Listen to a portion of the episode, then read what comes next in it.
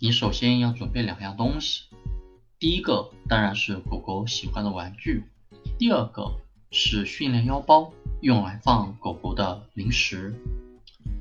你拿玩具跟狗狗玩的时候，它的天性会让它咬着玩具不放，因为狗狗是一种占有欲特别强的动物。这个时候，你千万不要摆出一副气急败坏的样子，而要表现得平静而又坚决。第一步，命令它坐下，让它坐着比让它在周围转来转去更容易对付一些。第二步。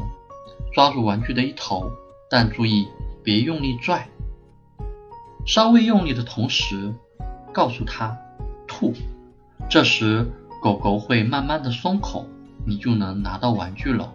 千万要注意，这个动作的目的当然不是想要弄伤它，只是在它不肯松开紧咬着的玩具时，你能通过恰到好处的力道，告诉他你需要它把这个玩具吐给你。